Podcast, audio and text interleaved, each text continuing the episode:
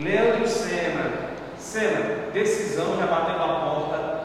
É, fica, você tem dúvidas para escalar a equipe para esse jogo contra a na quinta-feira? Ou não? Está tá tranquilo, está sossegado? Não, está tudo tranquilo, tudo sossegado. Eu acho que é, a gente está passando muita tranquilidade para os jogadores. É um momento onde o clube ele, ele vai participar de uma decisão de turno. Então, o máximo de tranquilidade e sabedoria nesse momento é importante.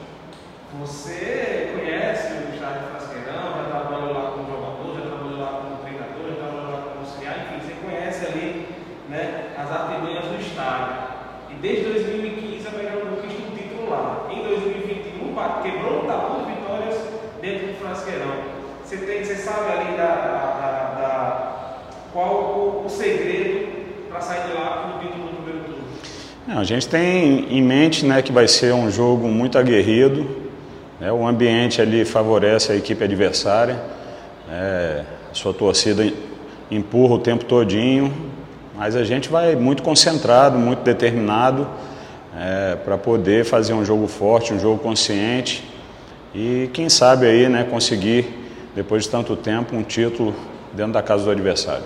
Infelizmente vai ser uma partida de torcida única. Você acha que isso favorece o que você pensa sobre isso? E já chegou a conversar com os atletas sobre esse assunto? Ainda não conversei com os atletas sobre o quesito torcida única, mas eu acho que só quem perde somos nós, como seres humanos, como sociedade, né, porque seria bonito né, que todas as duas equipes tivessem sua torcida ao lado para fazer uma grande festa.